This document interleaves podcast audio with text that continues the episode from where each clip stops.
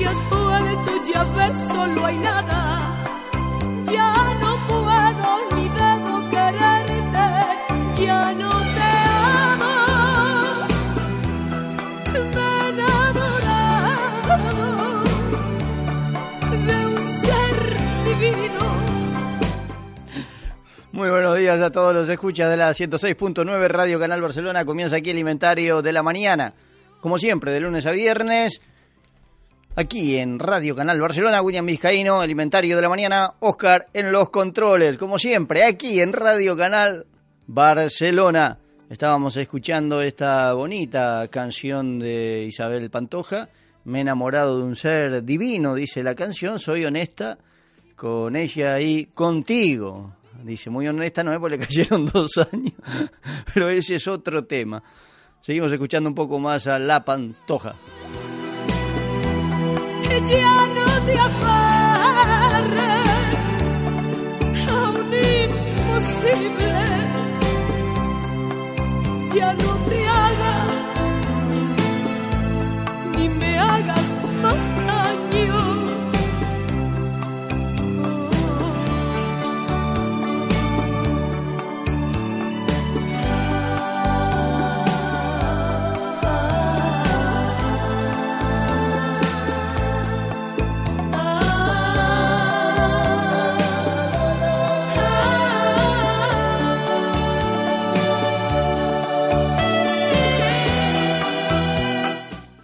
Bueno, sin duda alguna fue el tema central ayer en todos los medios, en todos los diarios, en todas las conversaciones de las casas, de los bares, de los restaurantes.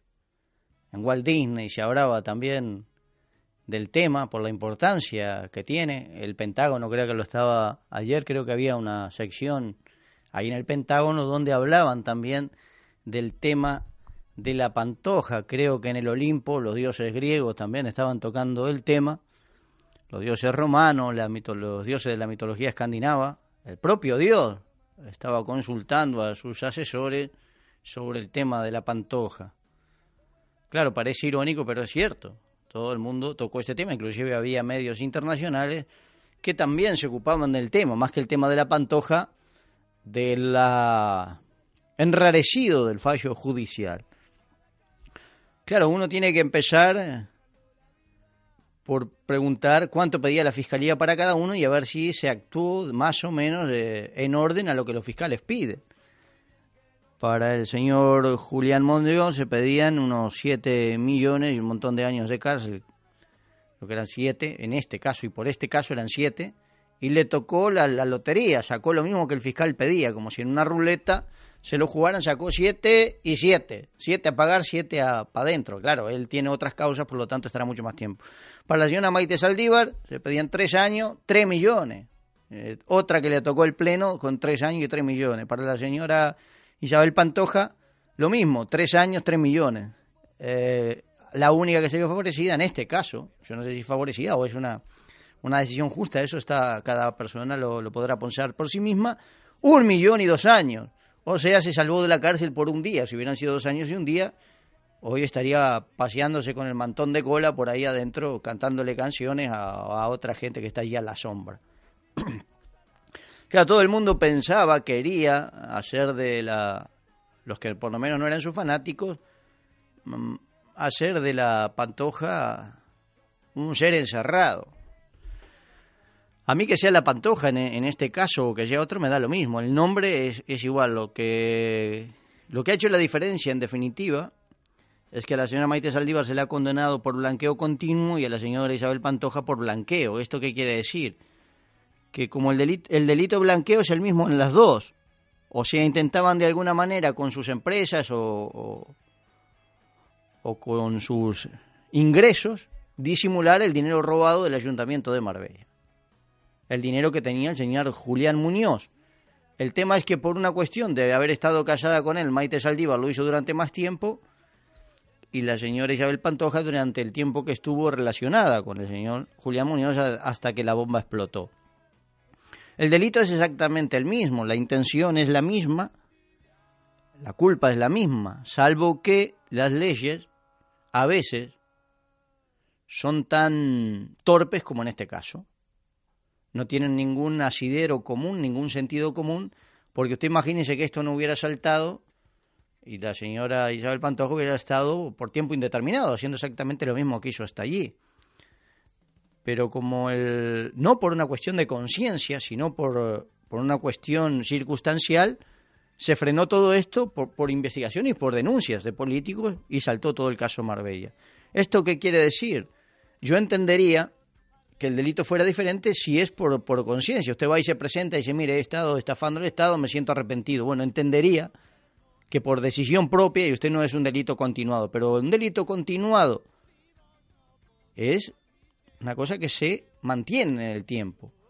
Y yo creo que de la, la, señora Isabel Pantoja se mantuvo bastante en el tiempo como hacer un delito continuado más allá de lo que digan las leyes. A mí las leyes me dan igual si son redactadas por señores, por gente común y corriente como cualquiera por tipos que tendrían que usar el, muchas veces el sentido común y no lo usan. Y además me parece una cosa bastante particular. Yo creo que, que en este caso el tamaño del delito exigiría que estuvieran presos.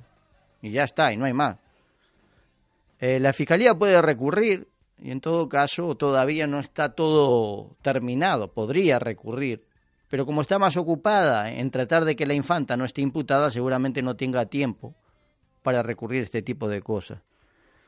Lo peor de todo esto es lo que va asociado, porque una cosa es el delito que se le imputa y otra cosa es lo, mucho que hay detrás de todo esto. Usted imagínese, imagínese por un momento que usted es un músico y que tiene eh, su fuente de ingreso es justamente las contrataciones que les puede, que le pueden hacer para que usted cante, contrataciones para que usted exponga su arte. Evidentemente, quien más dinero puede pagar, porque parece que somos los estúpidos, es el Estado. Casi todos se enriquecen cobrando al Estado, a los ayuntamientos, o sea, el dinero que ponemos nosotros. Porque estas cifras, como los que cobra esta señora, 90.000 euros por actuación, ya un empresario que arriesgue su dinero se lo piensa mucho antes de contratar. Por lo tanto, van de ayuntamiento en ayuntamiento, más a golpe de conocidos y de, y de, acomodo que golpe de talento. Eso está claro. Lo van contratando de acuerdo a influencias. Entonces usted es la mujer, la pareja del alcalde de Marbella, del señor Julián Muñoz. Imagínese usted las contrataciones que le pueden aparecer. Yo eh, pienso, pienso que todas las contrataciones que hace el Estado, habría que preguntarse muy bien, no si la señora lo vale. La señora puede ponerse el precio que se le dé la gana, 90, 100, un millón. La cosa es si los ciudadanos, que necesitamos el dinero para otro tipo de cosas, o en el caso de la cultura para fomentar a otro tipo de gente y no los que ya están colocados, si realmente aceptamos pagarle 90.000 euros, 100, 200, 300 o 400 mil a algún artista. Que además ya está consagrado y que no necesitaría, pero bueno, eso es, es otro tema. Ya le digo, todos esos enganches, además, cosas que pasaban, como ese edificio que se construyó, en donde no había ninguna base legal, se rompieron todas las, las leyes de construcción en altura, ¿Y cuál era el pago? Tres apartamentos para Muñoz, uno de ellos destinado a la Pantoja, que después al final no se pudo explicar dónde estaba el dinero, no se pudo justificar que eso había sido pagado, había sido una coima. Todo eso, todo ese saqueo a las arcas públicas, hace poco, el, mientras estaba imputada, un ayuntamiento de Galicia la contrató, la, TV, la televisión de Galicia, la contrató para un programa de televisión, fíjese usted lo que cobra, encima, encima que saquean al Estado, hay que subvencionarla desde el Estado. Pero claro, la gente se enoja, se fastidia cuando la ley es de esta manera, pero hay dos leyes. Una, la que se practica, que es la ley judicial, la del Tribunal Supremo, la Audiencia Nacional, el Tribunal Superior de Justicia, la ley reglamentada, la ley de las instituciones, la ley que está dedicada pura y exclusivamente a defender los intereses financieros, a los tipos que tienen dinero.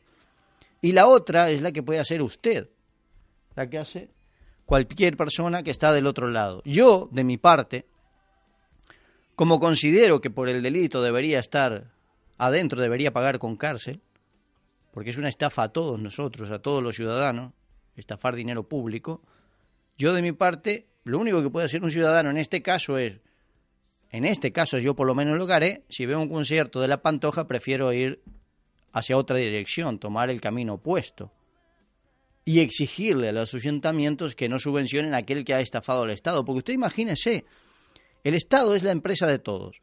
Usted en su empresa trae a alguien, trae a alguien que se le, se le va con la caja del dinero de la empresa. Usted lo contrataría después. Dice, no, pero mire que el que le quitó el dinero canta bien, dice, y es un buen actor. ¿Y usted lo contrataría? ¿Y por qué entonces se usa la empresa del Estado como si fuera una em-, empresa de imbéciles? Aquel que nos mete la mano lo tenemos que seguir contratando y dándole dinero. No, señor, yo prefiero contratar a algún artista joven que realmente necesita un espaldarazo y no a tipos consagrados que encima meten la mano en la lata. Es una cosa bastante particular este tipo de contratos y sobre todo favorecidos ya le digo por las influencias de esta señora. Que si va adentro, que si va afuera, que si está, que si no está, para los que no creemos en la justicia, para los que no es un fallo más de tantos. Para lo, primero no creemos que se ajusta, legal sí, que es legal fenómeno. Hay un eh, está tipificado blanqueo y blanqueo continuo. Fenómeno está dentro de la legalidad, que sea justo o no es otra cosa. es otra cosa totalmente diferente. Eh, cuando salió fuera había un montón de gente gritando ladrona, choriza, delincuente, y había otros, el grupo de pantojistas ubicados en un lugar defendiéndola. Claro, cuando usted ve esto entiende por qué pasa. En el peor de los casos, en el peor de los casos, a quien hay que gritarle es al juez, que es el que decide. La señora se sentó donde se tenía que sentar, fue y es culpable, pero es el juez el que ha decidido que no entre. Ya se sabe, ladrona, choriza, delincuente, ya lo ha dicho el juez. No digo que haya dicho que es ladrona choriza, pero sí la es culpable, tiene dos años. Y dos años de prisión. Lo que pasa es que como no tiene antecedentes, no las tiene que cumplir, que esto es lo que, la, que, que se tiene que entender. Tiene dos años de prisión, tiene que pagar en prisión dos años. Pero al no tener antecedentes, con dos años exactos y menos, dos años en el máximo, no tiene que cumplirla dentro. Lo cumplirá fuera. O sea, no tiene que entrar a la cárcel. Pero los dos años están, ¿eh? Si hubiera sido dos años un día, tenía que entrar. Pero claro, usted dice justo, justo todo todo lo que ha pasado, todo el caso, todas las, pruebas han dado justo la cifra exacta. Fíjese usted qué suerte, que no es ni un día más. Ha dado la cifra exacta que se necesitaba para que estuviera fuera. Ni un solo segundo más de los dos años. Es genial. Es fenomenal. Hay que tener una suerte que es como sacar la lotería tres veces, más o menos, para que después de todas las pruebas, imagínese usted, todas las pruebas, los casos de corrupción, las declaraciones, los testigos, justo le pegue usted los dos años justitos, exactos, habiendo pedido el fiscal como pedía tres años y tres millones de multa. Habiendo pedido el fiscal tres años y tres millones de multa. Habiendo pedido para Maite Saldívar tres años y tres millones, tres años y tres millones. Habiendo pedido para el señor Julián Muñoz siete años y siete millones, siete años y siete millones. A ella justo le tocó la lotería. Dos años y un millón. El fiscal había pedido tres y tres, con lo cual tendría que haber entrado y pagar. Que yo quiero que pague porque es Pantoja, no. Quiero que pague porque estafó. A mí me da igual si se llama Pantoja o, María Martínez. A mí el nombre me da igual, pero como el hecho es mediático, como lo han hecho público, yo me he enterado. Hay otros casos iguales al de esta señora que nosotros, que quizás están pagando cárcel, pero nosotros no nos enteramos porque no se hace público. Pero al hacerse público, da igual cómo se llama, uno quiere que pague con cárcel porque, porque mientras nosotros, todos los que estamos aquí, tenemos que sufrir con la crisis, había gente que no le alcanzaba con cobrar 90 mil de los ayuntamientos por un concierto que encima tenían que meter la mano en la lata. No les alcanzaba con llenarse los bolsillos de dinero que encima nos pegaban el cachetazo de ir paseándose y riéndose de nosotros con los autos y las joyas y paseándose como si fueran deidades. Si les gustaba cuando eran deidades, que les guste ahora cuando le gritan ladrona, choriza y delincuente. Qué lindo era pasearse, ¿no? Con las influencias del señor Julián Muñoz como si fuera una especie de, de diosa egipcia entre el vulgo que le pagaba los caprichos. Ahora, cuando ese mismo vulgo se ha dado vuelta, cuando han girado la tontería, en vez de ser fans, ahora son los que protestan, la gente se enoja y pone el grito en el cielo. Me parece las dos cosas de la misma magnitud. La gente siempre está, eso es lo lamentable, en el lugar del tonto.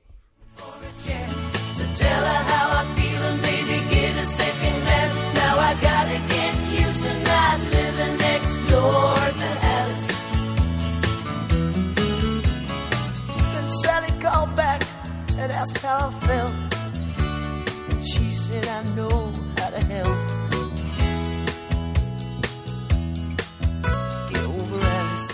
En otra noticia que tiene que ver con el orden nacional, hace poco había una propuesta del Partido Popular de aforar al príncipe. Dice, ah, bueno, ¿qué es esto del aforo? Dice la gente, es muy fácil, no es que sean inmunes a ninguna pena, sino que son juzgados por un tribunal en concreto, en todo caso los tribunales de última instancia, el Tribunal Superior de Justicia y el Supremo de Justicia, en algunos casos.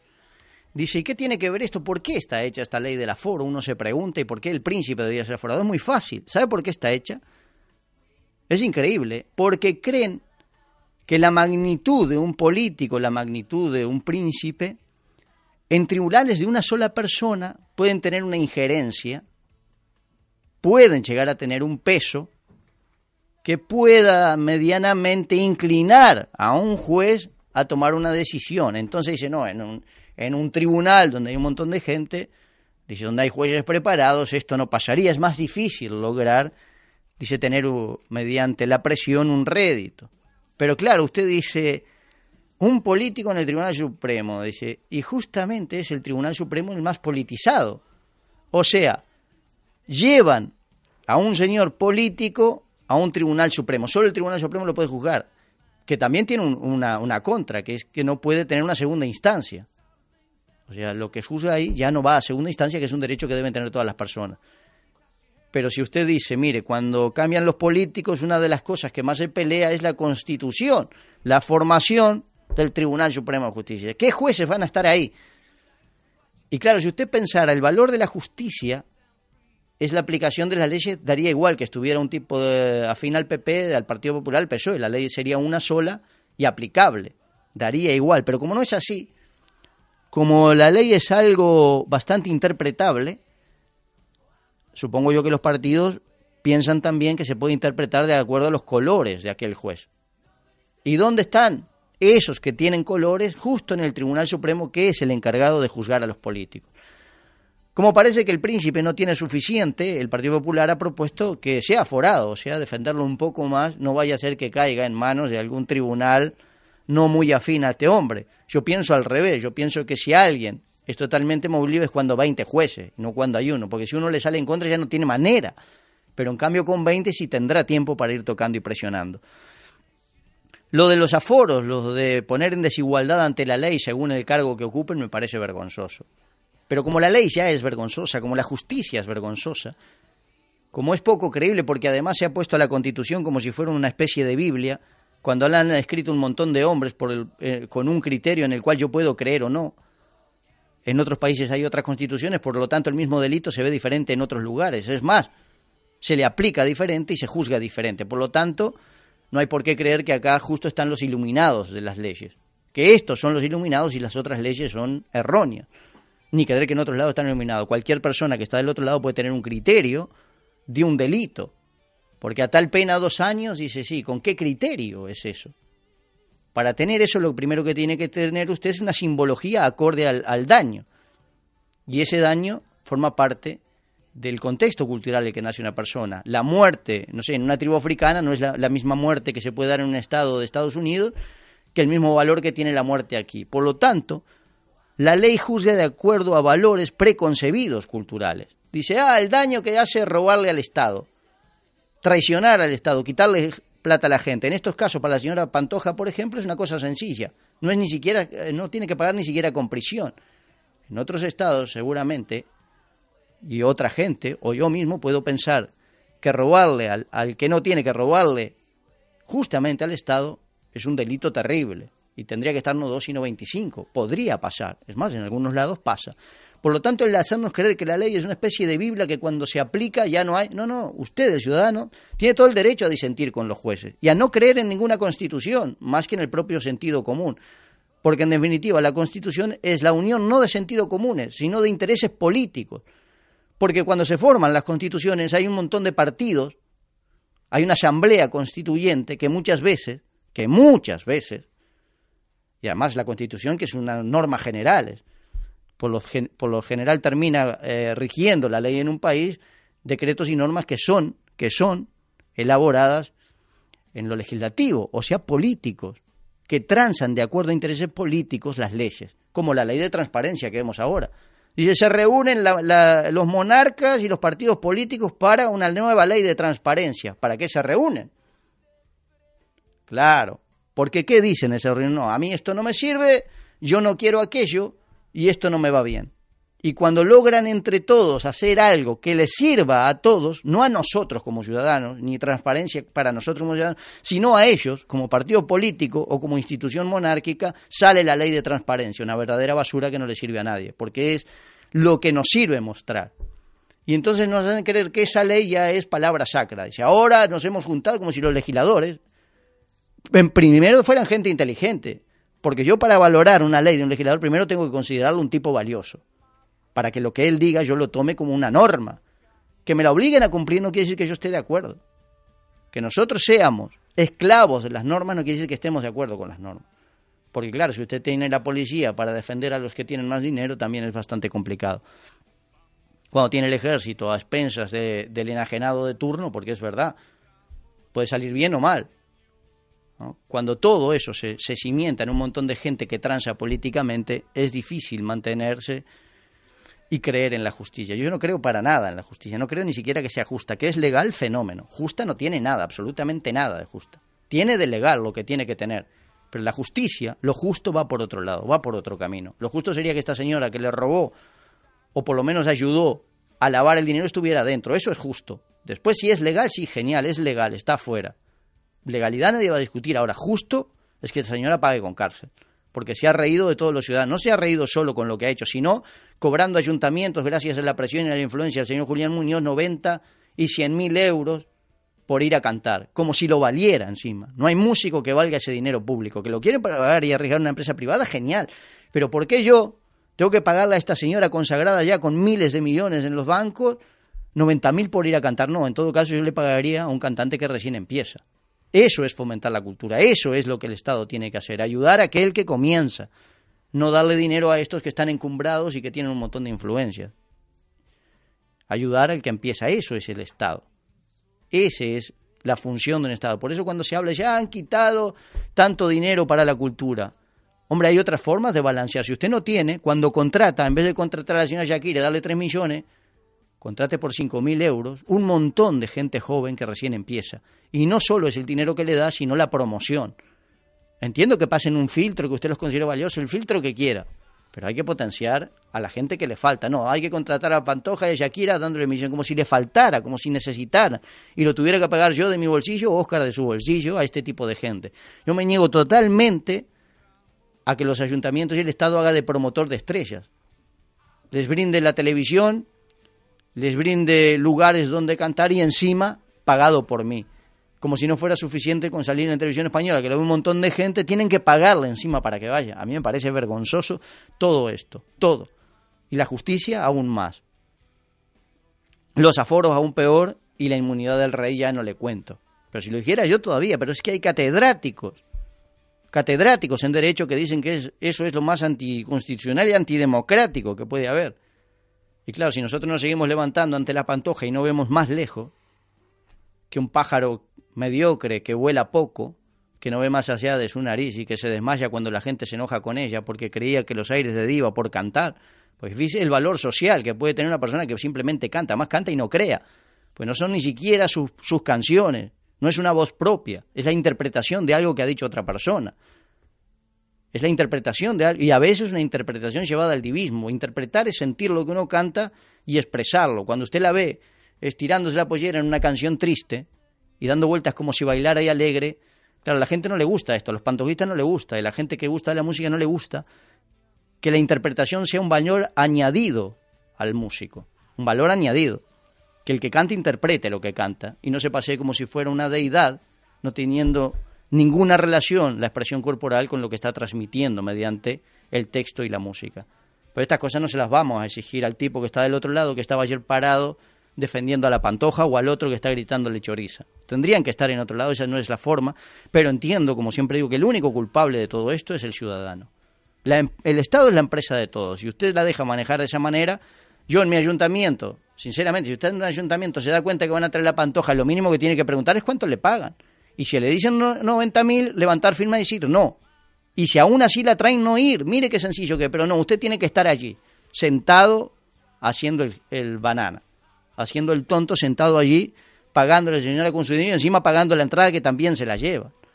Eso es increíble, pero la culpa, siempre digo, es del ciudadano. Primero por la falta de sentido crítico, la falta de ver, y después por los fanatismos a los cuales se asocia. El fanatismo. Claro, si usted va allí a defender a Pantoja, ¿qué se puede esperar? O va a insultarla. Ni una cosa ni la otra. La, más absoluta indiferencia. Si total, la justicia no va a representar su pensamiento. ¿Qué hace allí afuera? Y en todo caso, como siempre digo, no culpabilizar a, a, la señora Pantoja sino al juez. Si usted está desconforme con algo que no esté presa, no es la señora Pantoja la que se dicta una sentencia, en todo caso es un juez. Pero bueno, estos son el tipo de cosas que pasan, es el tipo de cosas que permite el ciudadano. No hay más culpable que el que está del otro lado. Usted es el culpable de que pase todo. Usted tiene políticos, músicos, cantantes, de acorde a lo que usted exige. Mientras usted, como dice Membrive, que después hablaremos con él, lleve el mono adentro, como mono lo tratarán como un mono lo tratan. Cuando usted haga, deje al mono instintivo de un lado, el mono que hace que grite ladrona choriza, el mono que hace que se ponga la, la camiseta con Isabel Pantoja, que pida autógrafos, el mono que lo lleva a ir a preguntar en los coles cuánto, cuál es el horario de merienda en vez de cómo le dan la información.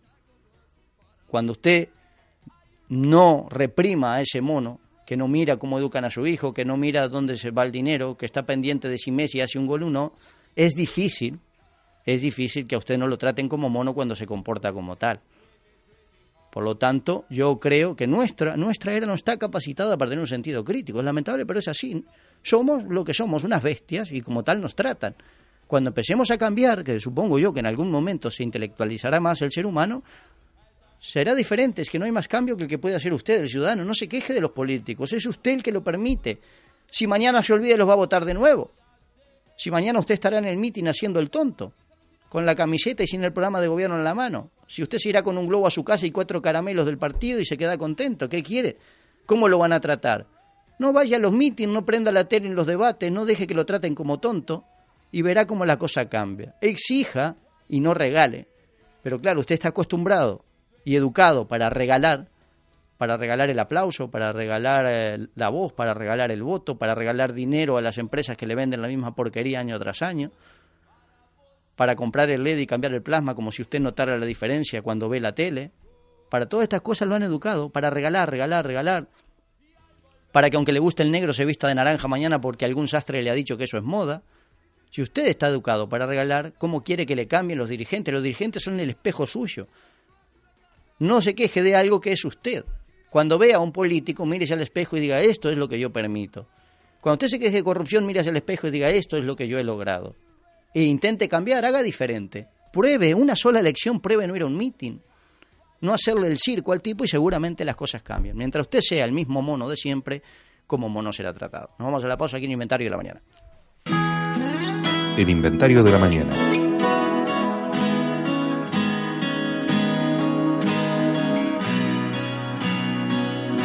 Todo lo que pasa.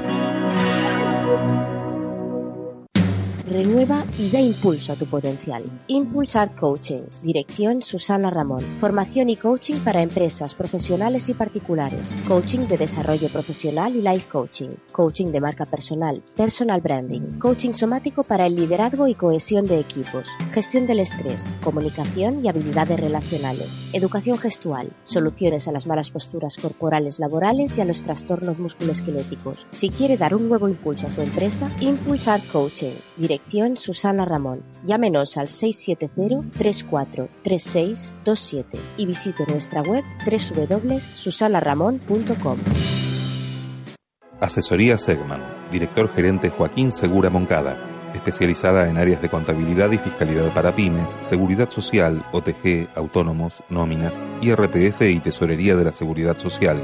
Área legal, laboral, mercantil, civil, penal y extranjería servicios financieros, crediticios e hipotecarios. Seguros generales y con repatriación. Asesoría Segman. El director gerente Joaquín Segura Moncada lidera un equipo de profesionales en los diferentes ámbitos de la gestión empresarial que resuelven sus consultas en forma inmediata, económica y eficiente. Se hacen descuentos del 20% sobre nuestras minutas para aquellos que se formalicen como clientes. Y la primera consulta de cada tema es completamente gratuita. Asesoría Segman está ubicada en la calle Caspe 118-120, primero segunda, Barcelona. Teléfono 93 265 6020. 93 265 6020.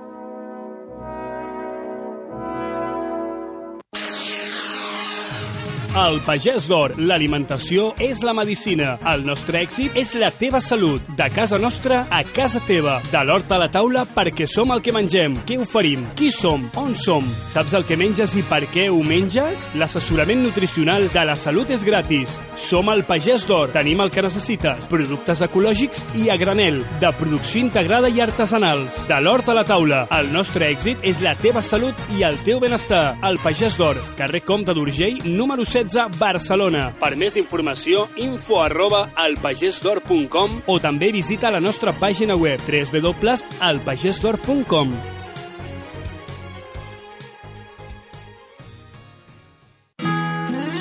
El inventario de la mañana.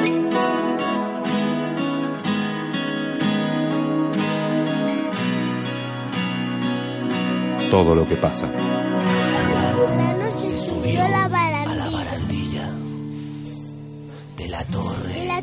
De Babel de los deseos. Pero antes, de caer, pensó en su vida y se agarró, se agarró a un paraguas mensajero. Mengano, se colgó de las narices de una estatua, libertaria de Pinocho. Pero antes de saltar, pensó en el crimen. Que sería morir como un mentiroso. Por eso no te puedo contestar. Cuando borracho te pones a preguntar que si tengo miedo a la muerte, que si todo me parece indiferente, que si tiene algún sentido discutir. Eso pregúntamelo. Seguimos aquí en el inventario de la mañana, son las 8 y 36, nos vamos a la entrevista del día de hoy. Tenemos a José Membrive, estuvo el otro día en el programa de la FECAR, acá lo hemos querido tener aquí en el inventario de la mañana para hablar un poco más específicamente de su libro, El Homo Trascendente. Muy buenos días, José, y gracias por estar con nosotros aquí en el inventario de la mañana. Muy buenos días y gracias a ti y gracias al- a los oyentes. Bueno, yo estuve leyendo el libro Homo Trascendente, seguramente es recomendable para todos aquellos que están del otro lado. Explícanos un poco, tú José, que mejor que nadie sabrás qué, ha- qué tiene dentro este hijo tuyo. Bueno, ha supuesto un, una, un periodo de, de desplome de todas las ideas que yo tenía antes y un periodo de investigación interna muy, muy importante porque la, la sensación que tengo es que estamos al final de una época que ya lo anterior vale, mm, nos va a servir poco y que, por un lado, pero esto lo veo con esperanza, porque peor de lo que lo están haciendo ya no se puede hacer, entonces eso nos da libertad para construir nuestro propio mundo. Y, y eso ha sido, eh, ese ha sido, digamos, un proceso de tres años de investigación interna e intelectual también.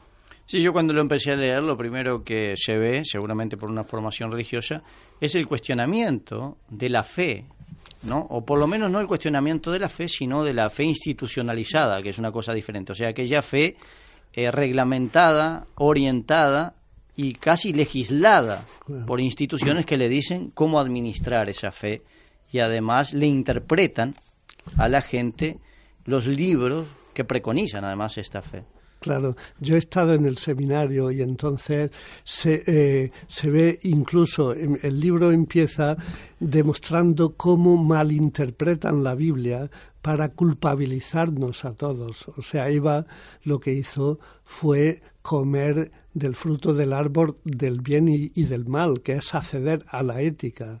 Entonces era, Eva era una buscadora de luz, que por su, por su búsqueda la expulsaron del paraíso porque no admitía las normas. ¿no?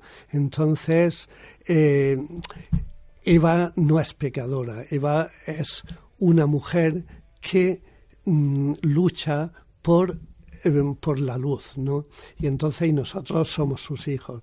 Y es importante porque cuando uno se concibe pecador, pues uno actúa como pecador, uno actúa como piltrafa humana. Cuando, cuando a ti te convencen de que eres una piltrafa, pues te comportas como tal, ¿no?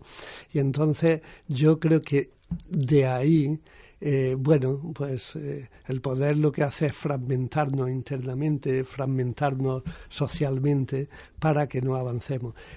Y es, este proceso ha sido, lo primero es una búsqueda de armonía interna, en, que los instintos pueden ser eh, morales, eh, pueden ser compatibles. Eh, el alma no está en contra del cuerpo, ni, ni la moral tiene que estar en contra de, de, el, vivir, del el disfrutar de la vida, ¿no?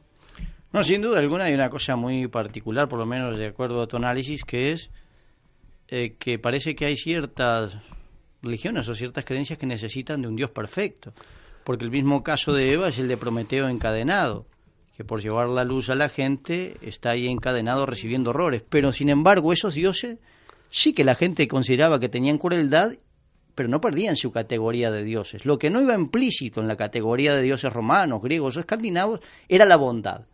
El dios, el ser dios era un accidente de nacimiento, era algo que les llegaba, pero tenían las mismas miserias humanas. Sin embargo, nosotros tenemos un dios que aplica los mismos métodos que los dioses crueles, griegos y romanos, pero nunca es considerado cruel. ¿no? La culpa se le traslada al, a la persona que cree y no al acto cruel de aquel ¿no? que lo hace. Es, es un, un hecho muy particular. Además, hay una cosa que me gusta dentro de tu libro, es una referencia a Carl Sagan, que tú haces, que mucha gente, lo, yo lo recomiendo, lo tiene como un astrónomo y cree que todos sus libros, y tiene unos ensayos de visión de la sociedad que son fenomenales. Y la verdad, además, es una ri- riqueza, como tú de ética y moral, que son dignos de leer. Un hombre que, claro, estaba alejado de toda fe. Hay una cosa que dice en uno de sus libros, cuando ya estaba por morir, creo que ni siquiera lo terminó, no, no sé si fue miles de millones, que decía que él aún en el momento último de su vida se negaba a aferrarse a la fe. No le alcanzaba con el milagro de haber vivido y se negaba a toda fe porque estaba ya en las horas de la muerte. ¿Es un referente tuyo, Sagan, en cuanto a la escritura?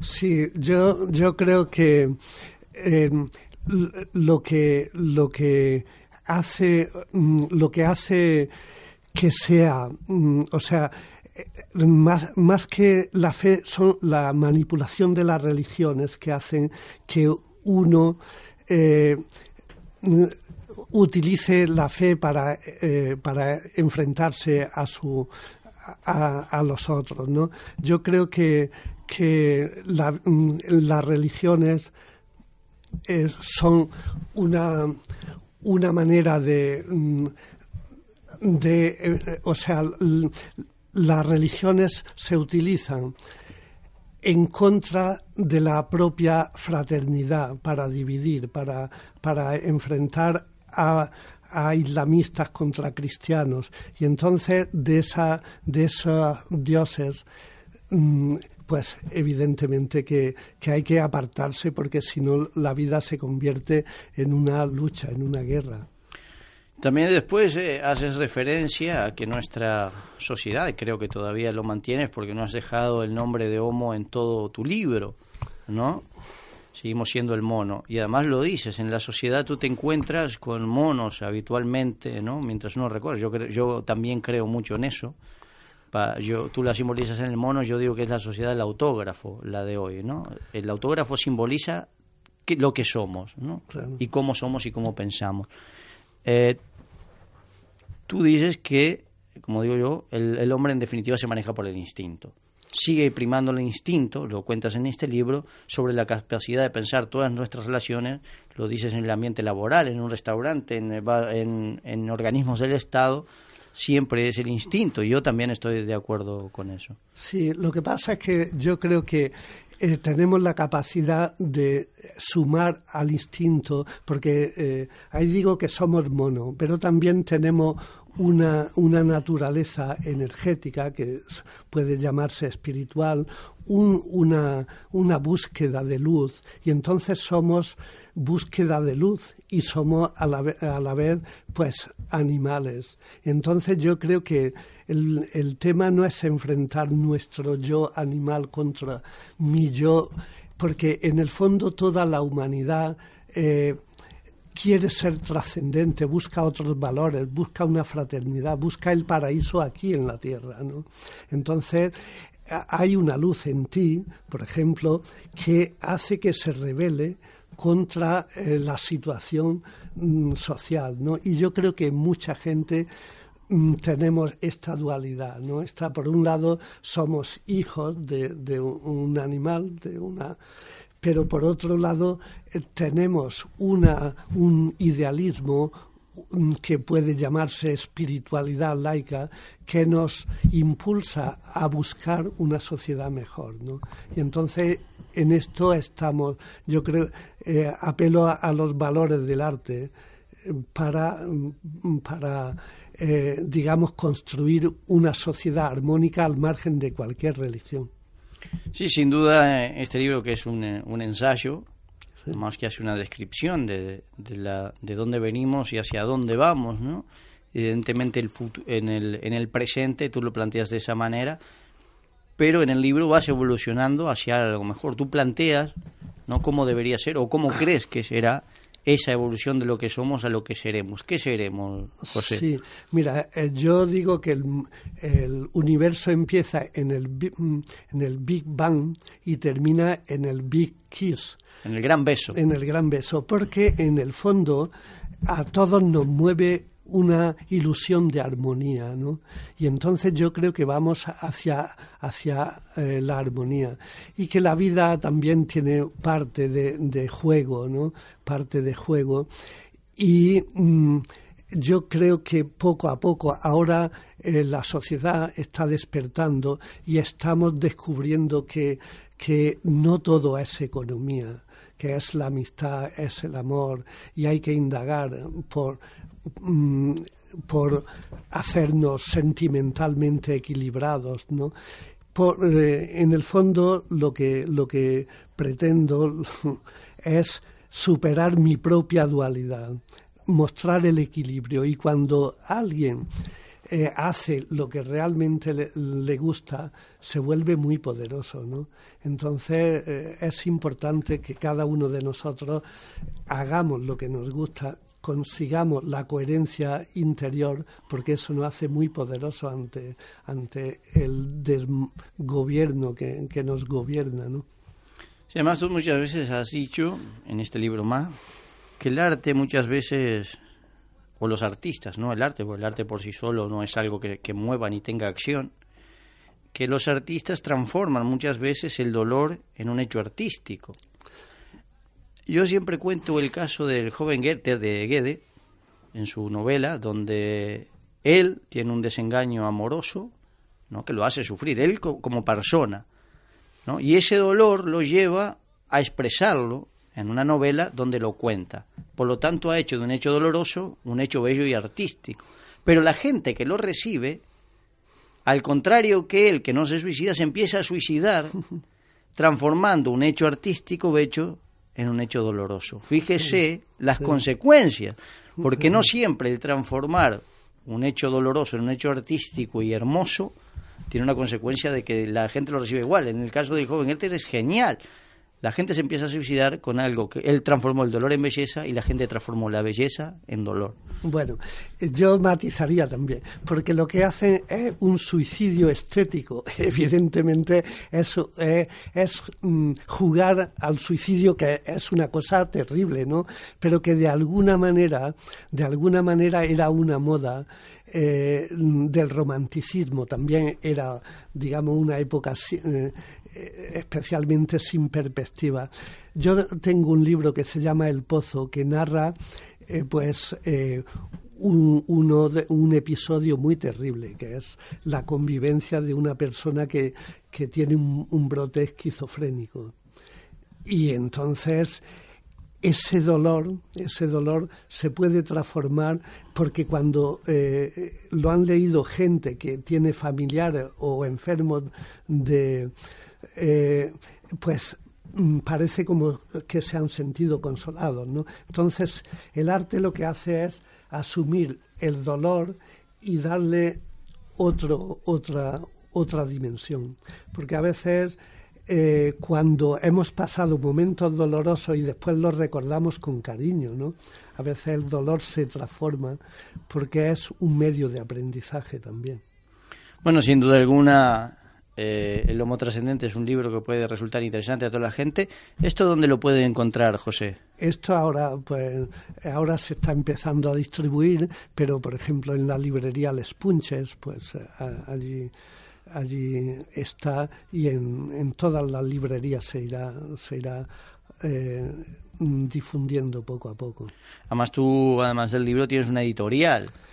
Pues sí, ahora para San Jordi estamos muy, muy ocupados. Hoy tenemos una presentación, mañana tenemos otra. Bueno, eh, eh, muchísimas, porque yo creo que en, en, en periodo de crisis también hay que dar la voz a la gente y en la gente a mí me gusta publicar a, a autores nuevos que tengan mucha cosa que decir, que estén imbricados en la sociedad y, y yo creo que ahora son momentos para que mm, la gente se pueda expresar, para que no solo escriban libros pues los cuatro iluminados, sino para que la gente exprese su, su, sus deseos, sus inquietudes pues, y, y pueda compartirse a través del libro. Sí, hay un tema precioso que se llama Viromes y servilletas que habla justamente de todos esos poetas nacidos de- en los bares, ¿no? sacando la servilleta y escribiendo sus versos Claro. ahí o en su casa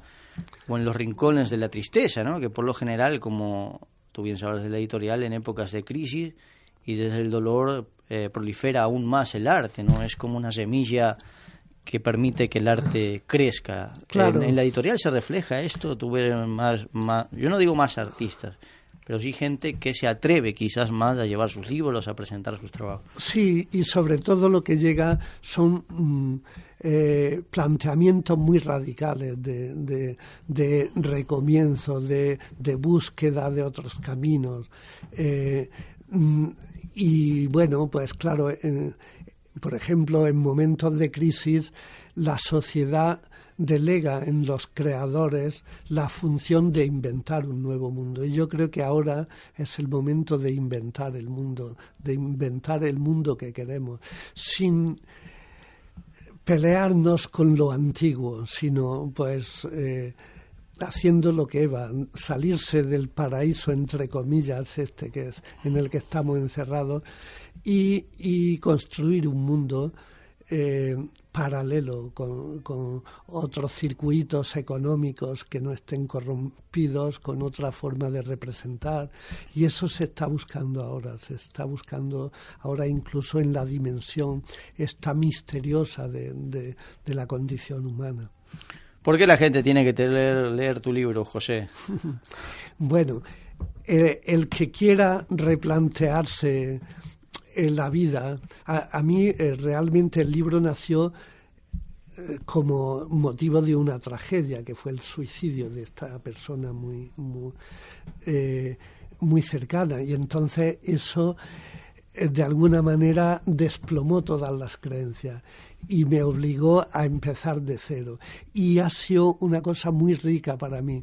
Y yo pienso que el que no quiera, el que no esté conforme con la manera de entender el mundo, yo lo que he hecho ha sido, pues, eh, mm, establecer un método para para mi propia búsqueda, ¿no? A lo mejor las conclusiones pueden ser, pues como todas las conclusiones, debatibles, pero el, el método de, de indagar interiormente, de ser muy honrado con uno mismo, de no pasar por lo que no hay que pasar, pues yo creo que eh, todo el que esté en la búsqueda de una nueva forma de entender el mundo y de entenderse a sí mismo, yo creo que puede tener una ayuda con este libro. ¿Qué enseña más una persona, un autógrafo dado o uno no dado?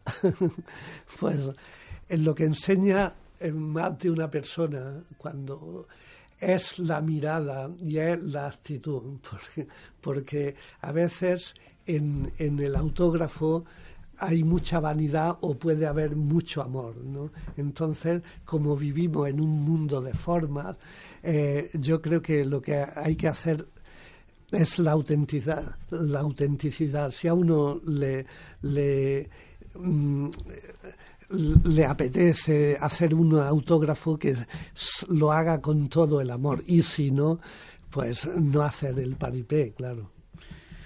Bueno, seguramente a todos aquellos ya decimos, es un, es un libro interesante, muy espiritual, mucho cuestionamiento a, a nuestro yo interno. Eh, la verdad cruda y desnuda, la verdad triste del ser humano es que no es eterno. Yo creo que eso es lo más duro y Mm. quizás lo único que se compara a ese dolor final es el amor, es como la paga Mm. que nos dan por, por no ser eternos, ¿no? Es poder disfrutar del amor. Y yo creo que en definitiva eso es lo que propone el libro, ¿no? Sí. Eh, el amor por sobre todas las cosas. Lo que ocurre es que en la naturaleza nada se, se destruye, todo se transforma y de alguna ma- manera la memoria, el amor, los, eh, los recuerdos son como una proyección, ¿no? Y, y en eso, pues, en esa ese ideal un poco de, mm, de fraternidad, de beso final, pues ahí estamos. No sabemos lo que hay des- después, pero eh, como poco lo que hay que intentar es construir el paraíso aquí. Luego si hay o no hay, pues eso, eh, nuestra obligación es como estamos aquí, hacerlo lo mejor posible aquí, sin ningún tipo de excusa para después. También escribes poesía, de eso hablaremos algún otro día, porque yo he leído un, un libro que me has prestado de poesía y me pareció muy interesante también comentarlo. Nosotros te damos las gracias, José, por estar aquí en el inventario de la mañana. Ojalá el libro le vaya todo lo bien que le tendría que ir, porque la- a mí en lo particular me gusta mucho cuando la gente escribe no del tema que sea, pero lo desarrolla con cierta intelectualidad. No me gusta, más allá de que hay un montón de escritores, lo vacío y lo fácil, el que se ahorra el camino y cree que escribir es enfrentarse a un papel sin ninguna lectura detrás y sin ningún trabajo. El escribir, y tú lo sabes muy bien, no es lo que nos muestran en la tele con el señor mirando la playa. Es un trabajo, es un esfuerzo, es cansino, Claro. porque es una cosa cansada el ponerse a escribir, y no es toda esa magia la gente que decía, es esfuerzo, es trabajo y es voluntad. De hecho, el libro exige al lector también eh, un poco de, de, eh, de esfuerzo, de concentración, bueno, y de eh, porque todo todo mm, cambio interno procede de un esfuerzo, ¿no? Y el libro está muy ligado a la vida también. Y en la vida pocas cosas, bueno, se nos regala la vida, pero a partir de ahí Todo hay es que, esfuerzo. hay que construirla. Sí. Pues muchísimas gracias, nosotros nos despedimos, el inventario de la mañana vuelve como siempre de martes a viernes aquí en Radio Canal Barcelona de 8 a 9 de la mañana. Muchas gracias José y esperamos seguirte teniendo aquí en la radio con nosotros. Muchas gracias, muchas gracias a ti y a todos los escuchantes. ¡Chao! El inventario de la mañana.